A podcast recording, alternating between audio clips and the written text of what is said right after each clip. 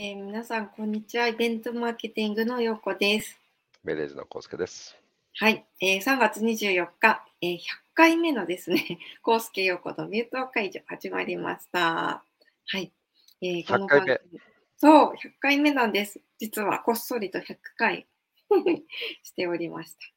えーということで、記念すべき100回目なんですけれども、この番組はイベントレジストの平山康介さんと、イベントマーケティングの樋口陽子がですね、イベントの中の人や、えープロフェッショナルをゲストにお呼びしてお話しする番組です。ということで、えー中の人、プロに聞くリアルの価値、イベントの魅力をお話しいただきます。ということで、えー始めたいと思いますが、私の口と音声が合ってないかもしれませんけれど、大丈夫ですか？?100 回目にしてなぜか、ドキドキな。展開でございますけれども、あの、ちょっと気を取り直して、えー100回目ですけれど、うんいろんな方に来ていただいておりますが、このミュート会場のタイトルになって100回目。そうなんです。うんえー2020年の、えー、と5月からですね、コウスケ陽子の不要不急な話を含まれると126回目とかになるんですけれども、えー、コウスケ陽子のミュート解除からは、えー100回目の配信になります。皆さん、週1ですからね、120そうなんです何週やってるですよね。そうですね、結構やっておりますけれども、いろんな方にね、あの出てきていただいて、うん。イベントのね、ジャンルの幅広さっていうのも皆さんにお届けできているのかなと思いつつも、えー今日はですね、ね。はーい、えー国際的なちょっと枚数のお話、ちょっと今週は WBC などあって、あの、世界に日本の活躍が届いた週でもありましたけれども、えーイベント業界でもですね、いろんな国際的な、えー活躍している方が集まる団体があるということで、そんなお話を今日伺えたらと思っております。では、100回目の、えーゲストお呼びしたいと思います。はい。えー改めて本日のゲストはですね、PCMA、えーリージョナルアドバイザリーボードジャパンコリア、えー金田翔吾さんです。あよろしくお願いします。金田です。よろしくお願いします。はい、よろしくお願いします。いや、僕、あの、実はイベンマ系界隈のこういったイベント、はい初登場なんですが、いきなりあの100回目っていうことで、すみません、あの、大変。ありがとうございます。よはい、よろしくお願いします。金田さんとは私、あの取材先などでご一緒する。ことがはい。多かったりして、でもなんか、まあ、取材先なんで、あのじっくりお話しすることがうんあまりね、なかったので、今日お話しできるの楽しみにしておはい、ります。ありがとうございます。はい、よろしくお願いします。いします。はい、金田さんにはですね、まあ、国際会議のではないんですよね。すいません。まあ、そうですね。すみません。国際枚数、はい国際枚数のですね、うんはい、えー団体 PCMA に日韓代表という立場でお話をメインにお話今日伺わせていただきたいと思います。よろしくお願いしはい、ます。よろしくお願いします。はい。えーまず、皆さん、マイス業界の方で、いろんなね、金田さんに取材を受けた方も多かったり、コンサルやアドバイザリー的な立ち位置でお話をされた方も多いとは思うんですけれども、改めて金田さんのですね、簡単なこうプロフィールご紹介ということで、えーお話を伺ってまいりたいと思いますけれど、えっ、と、今日は PCMA の日韓代表ということでお話をいただきますが、そもそも金田さんがマイス業界に興味を持たれたきっかけからですね、現在に至るまでってどんな感じだったんですか、あそうですね。なんか私、振り返ってみても全く再現性のないキャリアだなと思ってるんですけど、もともとが、えっと、あの、工業高等専門学校出身なんですよ。なので、超ドリ系なので、まあ、こんな理系の人間がこの業界にいるっていうだけで多分めちゃくちゃあのレアなんだろうなとは思ってるんですが、えっと、お意外でした初そうなんですよ。で、最初、本当にあの、都市計画とか、あの街づくりみたいな、そういう専門だったんですけど、まあ、当然そっちの路線に行くんだろうなと思っていた中で、まあ、いろいろあり、あの、インターンの立場でたどり着いたのが、はい。当時なんかあの、国際的に日本に入ってくるようなビザが大幅にダーッと緩和されてた時期で、うんあの韓国がたまたまバーッとサムスンとかが本当グローバル企業になってて伸びてた時期だったんですけど、うん。うんうん。なんかそういう韓国のトップエグエグゼクティブ層が日本によくあの視察とか、日本のエグゼクティブ層とのミーティングとかで来日をしてた時期で、うんうん。さ彼らのお訪日のおミーティングとかあ企業イベントに対応していくような韓国系の韓国資本の DMC っていうのが当時あってですね、そこで最初インターンをしたっていうのが、あのこの業界に関わることになったきっかけになりまして、うんはい。えーでそこで本当に初めてはいいや、えっ、とですね、お客さんがサムソンとか、あの。LG とかあ、ああいう人たちだったんですけど、あああいう人たちがあの本当にエグゼクティブ層が日本に来てっていう時にその一連のコーディネートだったりとか、はい。あのちょっとしたあのクローズドのイベントのマネジメントをするとか、なんかそういうことを専門にやってる観光資本の会社が東京にあってですね、まあ、いろんなちょっといきさつがあり、あそこに流れ着いてインターン的に関わったところから、あ、マイスっていう業界があるんだっていうのを知ったっていうのが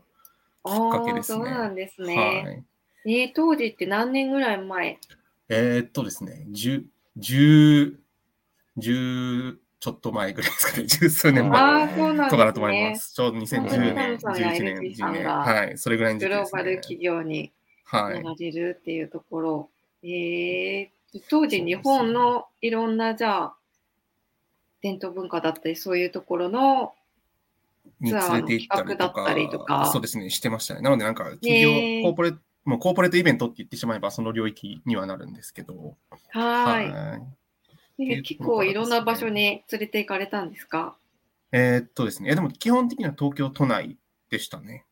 あとはたまになんかあのトップの人たちが来てオフサイト的なミーティングをするんだとかって言って、あの、伊豆とかあの辺行ってたりはしましたね。へえいわゆるそういうのをうコーディネートする専門の会社があるんですね。そうなんですよ。んあってうですね。んうん。よくそこにたどり着きましたね。そうですね。なので本当全く、あの、どうどうしてこの道にとかってなんかたまによく聞かれたりするんですけど、はいはい。自分でもお話はしつつも、いや、多分全く再現性ないなと思いながら、へえまあでもそれだけ超、はい、ニッチな業界にへ足えを、はい。なので最初からこの業界しか知らないですっていう感じなんですけど。そっ、か。はい。なんか最初なんかこう聞いた時には旅行業界とかうん。に興味を持たれていて、で、はいでも法人の方の担当になったのかななんて想像してたんですけど、はいちょっと全然違ってびっくりしました。なのへで、よく言ってるのは、あの、一般観光のこととか逆に全く何もわかりませんっていう のはよく言ってますね。はい。い。そっか。なんかそういうのは旅行会社さんとかがこういろいろコーディネートするのかなと思ったんですけど、うんうんなんかその辺はやっぱ違いがあるんですか？ね専門の強みとかとそうですね。なん会議か当時セッティングにフォそうですねーカスしてる強みとか。感じてたのは、正直なんかオペレーションの制度がどうこうとかっていうのはあんまり多分他の日本の企業と変わりなかったんだと思うんですけど、もうなんといってもやっぱりコミュニケーション、韓国人同士でのコミュニケーションで、もう本当そのパイパイプだけで仕事を取ってきてるなっていう。んはい。なので今でこそだいぶ。ぶ、あの、日本の企業さんも別に韓国に限らずですけど、東南アジアとか海外からインバウンドで来るようなコーポレート系のイベントとかも、あの、DMC 的な役回りで入られてると思うんですけど、当時それこそ、あの、東南アジアとかのビザが緩和されて爆発的に入ってきてたタイミングで、なんか大資本のはい、ランドオペレーターみたいなものが DMC っぽい役割を東京でやってたりとかしてたんですよ。なので、そその、あの、本当なんていうんですかね、市場が大きくなり始めたタイミングだったので、まだ全然日本の企業さんが入ってこれなかったんだろうなっていう。うんのはありますねうん確かに2010年でしたっけ、あの観光庁にマイスのはい。専門部署ができて、はいそこからこうマイスっていう言葉も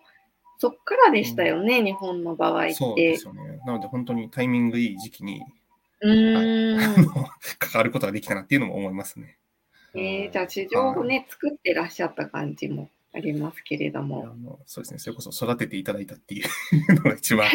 はい、当てはまるかなと、はい、えー思いますね。はい。はい。あの今ね、タイのっていうお話もありましたけど、タイ国政府コンベンションエキシビションビューローの日本代表部も務められたりとか、そうですね。結構ねその後に、はい。コンベンションビューロー側のお仕事を、でそれも特にあの海外からススタートしてたので、なんか海外のコンベンションビューローさんはこういう感じの組織体なんだとかっていうのを知った上で、なんか観光庁さんうの当時ちょうどグローバル MICE 都市プロジェクトとかっていうのが始まり出したタイミングだったので、はいそういうところに関わらせていただくことで日本のコンベンションビューローさんとの接点ができっていう感じでしたね。はい。なるほど。もうね、タイとかだとこう政府に紐づいて直下だったりとかして、はい。まあ、予算のかけ方だったり、国のあの姿勢だったりっていうので、だいぶうん日本とか韓国との差とかも感じたと思うんですけれど、はい。はい。どうですか？なんか、現在は今日本でも結構はい枚数頑張ったり、ユニークメニューに資本が投下されたりとかはい。されていますけれども、はい。だいぶ環境的には変わってきてますかね？変わってきてはいるのは間違いないとは思うんですけど、なんか両軸でビジネスさせていただいている中で、なんか僕個人でも未だにでもこんだけ盛り上がってはきてはいるんですけど、海外の方が圧倒的に、えっと、仕事としてやらせていただいている総量は多くてですね。うーん。なのでなんか、あの、日本ももちろん、あの、伸びてきてるし、あの、はいマイス、マイスっていうビジネスイベントっていう切り口で産業も、あの、拡大してきてるとは思うんですけど、海外の方がまだまだスピードは速いし、うんなんか、どんどんどんどん成長していくなっていうのは、一方で感じてるっていう感じですかね。うーんはい。やっぱりね、あの、各国とのお仕事っていうのが多いので、そういった目線でね、あの、国田さんにはいろいろとはい。お話を伺えたり、お聞きになることも多いと思うんですけれど、あの、改めて、ちょっと PCMA で今、はい日韓代表ということで、えーいらっしゃるということなんですけれども、うんあの、そちょっとそもそもね話になっちゃうんですが、はい。PCMA っていう国際枚数団体といいますか、はい。というのは、あの、どういった目的の,、あの団体になりますか？そうですね。えっと、PCMA 自体は、えっと、まず本部がシカゴにある、まあ、言ってしまえば、えーアメリカの業界団体ですと。まあ、彼らがのトトレードアソシエーションとかっていう表現をするんですけど、このビジネスイベントの領域の業界団体ですと。で、本部がアメリカにあるので、基本的にはあのアメリカ資本というか、あのアメリカドリブンのお団体ですと。いうはい。中で、主な会員層っていうのは、まあ、この業界に従事している方々なんですけれども、基本的にはあうん。の主催者、エンドユーザーというかですね、なので、あの企業イベントの主催者、うん。なのでコーポレートだったりとか、あとはあの国際会議主催しているようなあのアソシエーションミーティングの主催者、なので、うんあの学協会ですよね。っていう方々をメインとした、どちらかというと、エンドユーザードリブンの団体っていうイメージですね。あの、業この業界っていろいろ日本でも海外でもあのサプライヤーがみんながメインで集まっているような団体とかもあるとは思うんですけど、PCMA のポジショニングとしてはどちらかというと、あの、どちらかというと、というか完全にですね、あのエンドユーザードリブンというか、主催者が集まっているところにサプライヤーもあの集まってきているような、そういう団体ですと。で、PCMA もあの、まあ、言ってしまえばアメリカの業界団体なので、彼らとしても、あの動きとしては日本でいうと一般社団法人的な動きに近いんですけど、あうんの協会として事業を、組織を成長させていかないといけないので、必然的に、まあ、もちろんアメリカっていう市場自体はそれ一定規模は有してるんですけど、うん。海外に出ていかないといけないということで、えっと、2017年ぐらいのタイミングからですかね、特にアジアに関しては、ちょっとずつ、あの拠点とか、それこそあの僕みたいな人間を、あのアジアパシフィックの、まあ、ある種、理事みたいな感じで起きつつ、ちょっとずつ活動をし始めてるっていうのが、あの PCMA の今現況ですね。はい。具体的にはどんな活動をされてるんですか？えっと、そうですね。基本的には、あの、協会なので、まあ、他の、他の業種の、他の協会と変わらず、メインは、うんえっと、イベントですと。イベント主催しますと。で、そこで、はいえっと、協会のメインの収入源を確保し、うんあとは人材育成。その業界の人材をおトレーニングするような、あの、プログラムを提供し、はいあとは資格資格制度。うで、んえっと、まあ、ある種の教育プログラムのアウトプット的なものなんですけど、資格制度を運用して、そこでも収入を確保しっていうような、この3本の事業がメインですね。うん、はい、なるほど。いわゆるミーティングプランナーの方がスキルアップだったりとか、その、業界で、えー、就職される時の資格として、はい、えー、免除されているっていうようなそうですね。はい。えー、なんかウェブサイトなんか見るとデジタルイベントストラテジスト認定とかもあったりして、時代に対応したスキル獲得なんかにも注力されてるんだなっていうのが印象的なんですけれど。はい。そうですね。なんかその辺は本当に、あの、なんですかね、日本で言うと学会とか協会とか、なんかどっしかというと、そうですね、ごめん、言い方難しいんですけど、うん、あの、社会にとっていいこととか、業界にとっていいことっていう、なんかそういうイメージが強いんですけど、彼ら本当に一ビジネスなので、めちゃくちゃ早いですね、意思決定なので、あの、デジタルイベントスタートティストとかっていう資格制度も、もう言ったもん勝ちの状況だったので、コロナに入ってすぐイベイベントで収益が上げれない、で、教育プログラムも、はい、あの、まあ、e ラーニング的な感じでオンライン化を進めるっていうのは大前提のもと、他の収益源をどうしようかって言ったときに、あのハイブリッドイベントうんぬんとかっていうのが広がり始める、まさにそのタイミングで、その資格制度を、取れるのは PCM で、A ですみたいな、そういうところで走っていったので、本当にあのビジネスライクな団体ですという感じですかね。もともと日本には同じような形態、目的を持った、はい、あの団体ではあんまりなかったっていう感じなんですかね。今もないって感じですかまあ、そうですね。もちろん日本にも業界団、この業界のあの業界団体はいくつか、あのありますし、活発に活動されていらっしゃるとは思うんですけど、はい、PCMA みたいにその主催者側に本当に振り切ったっていう点でいくとなかなかないのかなと。あと本当業界全般に世界で見ても基本的にはないなという感じですかね。でサプライヤー起点で、えっと、運営されてる、経営してる協会がより事業を拡張していくにあたって上層の主催者側を巻き込もうとしてるっていう状況が一方であったりするので、うん、なので、彼らに対して、えっと、競争に負けないためにも、我々は、えー、主催者ドリブンです、エンドユーザードリブンですっていうのを歌い続けてる、強化してるっていうのが PCMA っていう立ち位置ですね。はい、うん。確かに日本だと、プレイヤー側の方が資格を持ってできますよっていうことの証明にされてることも多いですけど、はい主催者側がそういった資格持ったり、人材も流動したりっていうようなところは、アメリカならではのミーティングプランナーという職種がこう確立されていらっしゃるっていうようなところも背景には多いですかね。そうですね。あとは本当に、あの、協会を経営していく部分でどう、じゃあ事業を拡張していくのかっていうのを考えたときに、シンプルに、あの、リボンモデルで考えると、サプライヤーの中だけでもちろんビジネスって成立する部分もあるとは思うんですけど、うん、まあ、それよりも主催者に対してサプライヤーっていう方が、なんていうんですかね、うん、あのタムを広げていくとかって考えたときに、まあ、ま、まっとうな、一番シンプルで、かつやるべきことなので、そこをいち早く抑えにいったっていう。なので、あの、この後もお話ししようかなと思ったんですけど、ちょっと関連するお話が先に出たので、お話しさせていただくと、なんか MA とかもめちゃくちゃ今してるんですよ、PCMA って。なんで、あの合併してて、あの吸収してて、あのマーケティング系の、はい、それこそ皆さんの本流の,、あの事業会社のマーケターが、あの集ってるようなコミュニティみたいなものを買収したりとかですね、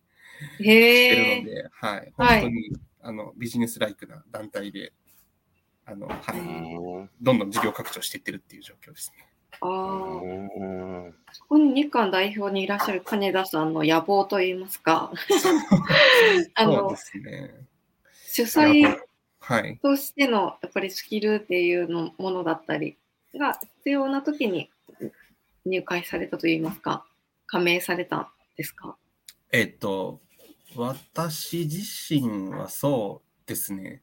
PCMA だと思ったのは、なんかシンプルに今までのキャリアの中で主催経験、主催者側にいたあのこともありましたし、えーと、サプライ側というかコンベンションビューロー側の立場であのお仕事させていただいたこともありましたしっていう、その両軸で捉えたときに、なんかあまりにも日本、まず日本国内であの区切っての話にはなるんですけど、主催者側とサプライヤー側がめちゃくちゃなんか距離があるなと感じていて、なんか皆さんのど真ん中の領域のあの事業会社のイベントマーケみたいなところは近いんだとは思うんですけど、あの企業インセンティブだったりとか、あと国際会議とかっていうセグメントで切ったときに、はい、なんかめちゃくちゃ距離を感じたっていうか、まあ、そこがなんかめちゃくちゃ違和感で、なんでそもそもあの主催者とサプライがこんなに離れていて、うん、ななんかそこに、あの、なんていうんですかね、一つの会を自分としても求めたくなった。っていうのもあり、どんどん自分のキャリアとしても、あの主催者側に上流の方に登っていったっていう中で PCMA にたどり着き、うまく自分のキャリアと彼らの思惑が一致したので、今の活動をしているという感じですかね。はい、今、日韓代表というお立場で、役割としてはどういったことを中心に？そうですね、PCMA として、あの、アジアで一つ、まあ、あの、私という存在がいますっていうだけで一定の、まあ、あの、価値は PCMA 的にはあの示せてはいるんですけど、プラスアルファ、うん、それこそあの主催者ドリブンのいろんなイベントだったりとか、あとは本当に、あの、日本国内で開催される業界関連のイベントだったりとかっていうところにどんどん PCMA のコンテンツを入れ込んでいくみたいな、そういう役回りですね。うん。まあ、ね、地域新、あのー、の、連携とか、あのー、かなり主催者側が必要な、はい、スキルだったりっていうのも増えてきたりして、はい、うん、あのー、とっても、日本とかでイベントプランをするときに、はい、PCMA の存在だったり、そのスキル獲得だったりってすごく重要なのかなっていうふうに、まあ、話伺っていて思ったんですけれど、はい、日本の会員の方って、船田さん以外にも結構いらっしゃるんですか？えー、っとですね、そうですね、会員は基本的にはあまりいらっしゃらず、で、あともう一つ、うん、あの踏み込んで言うと、あんまり PCMA としても会員を増やそうと思っていないっていうのは正直ありますね、アジアで。っていうのが、なんかあんまりメンバーシップももちろんあの重要な収入源なんですけど、はい、メンバーシップを域外であのアメリカ外で増やそうとしたときに、なんか親和性がそのそもそもメンバーシップ会員事業として成立する地域と成立しない地域っていうのがあって、うん、一般的にあの東アジア、中国とかちょっとまた別なんですけど、日本とか韓国って、うん、あのあまり成立しなくてですね、うん、その投資した費用に対して。なので PCMA としてはあの会員を増やすのではなくて、なんかイベント起点で、うん、えっと、それこそ日本のコンベンションビューローさんとか、日本にいるサプライヤーの皆さんとのエンゲージを深めようとしているっていう。で、そこでなんかご一緒させていただく形で、それによるタイアップの企画の、から上がってくるような収入だったりとか、なんかそういう事業収入を上げようとしてるっていう感じですね。はい。じゃ日本ですと、その関連イベントにまずは参加するとか、はいはい、あの、なんか、こう、協賛するとか、そういう関わり方になってくる感じですかね。はい、えっ、ー、と、そうですね。一番シンプルなケースで増え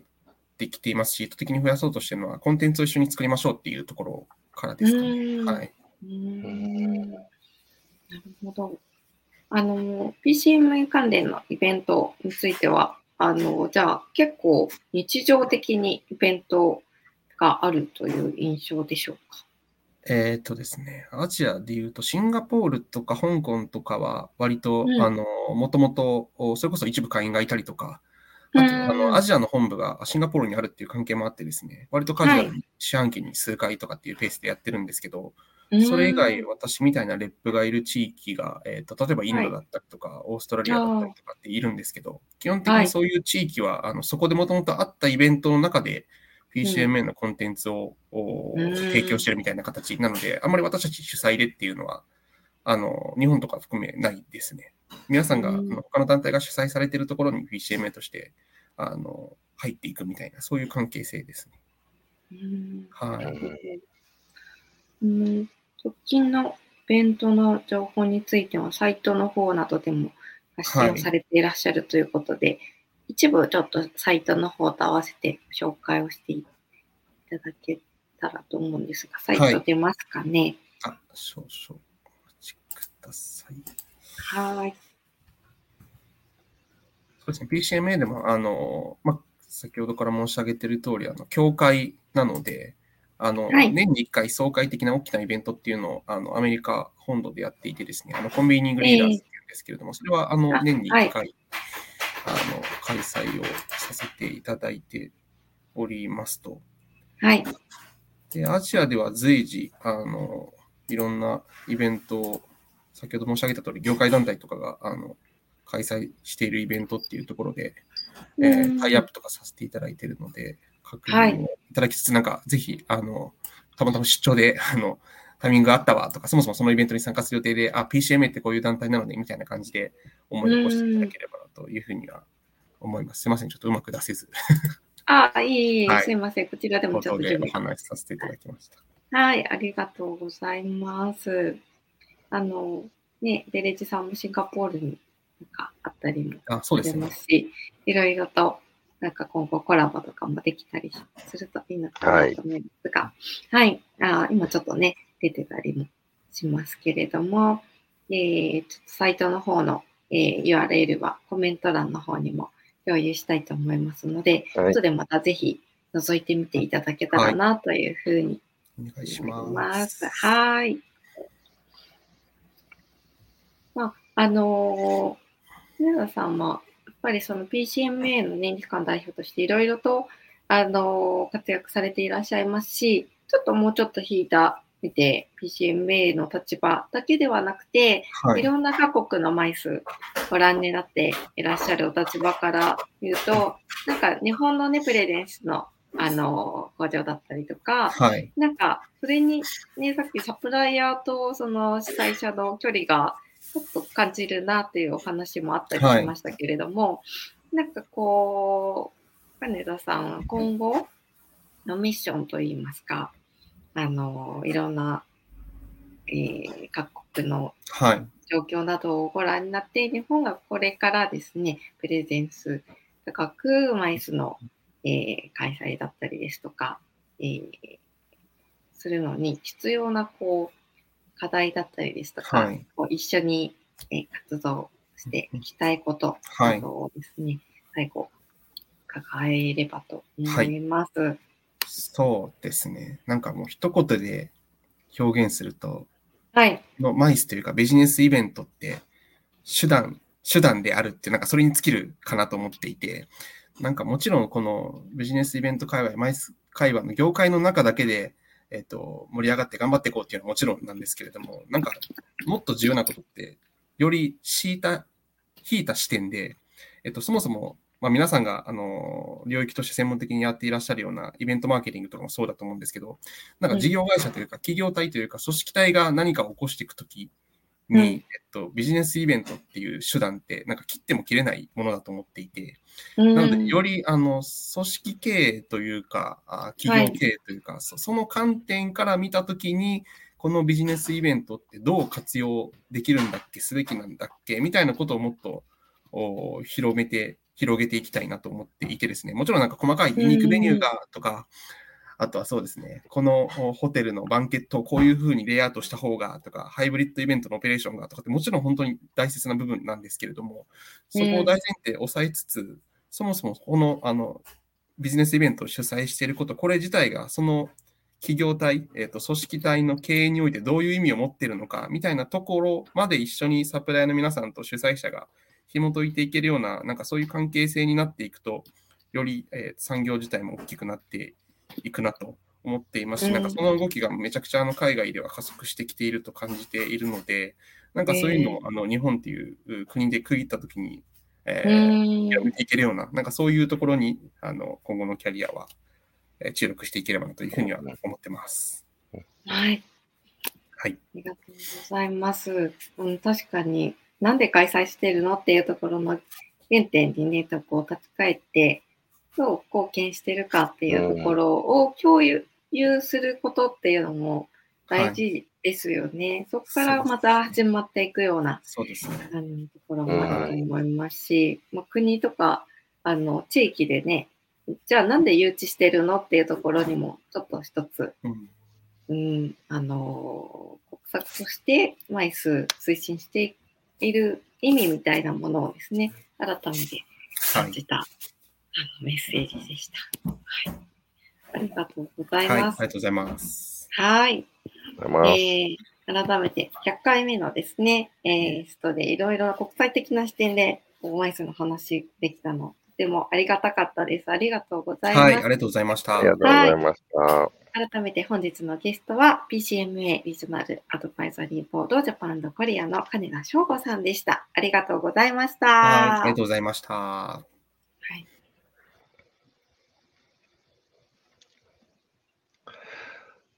はい。はい。はい。最後のね、メッセージというか話ね、やったツールというか、で、ゴールで言うと、そのビジネスをこう、伸ばしていくための一つの手段というか、ツールはい。で、なんか最初にこうね、なんかアジアとか海外の方がすっていうすごい活発で、まだまだ日本はその辺がっていうと、そのうまく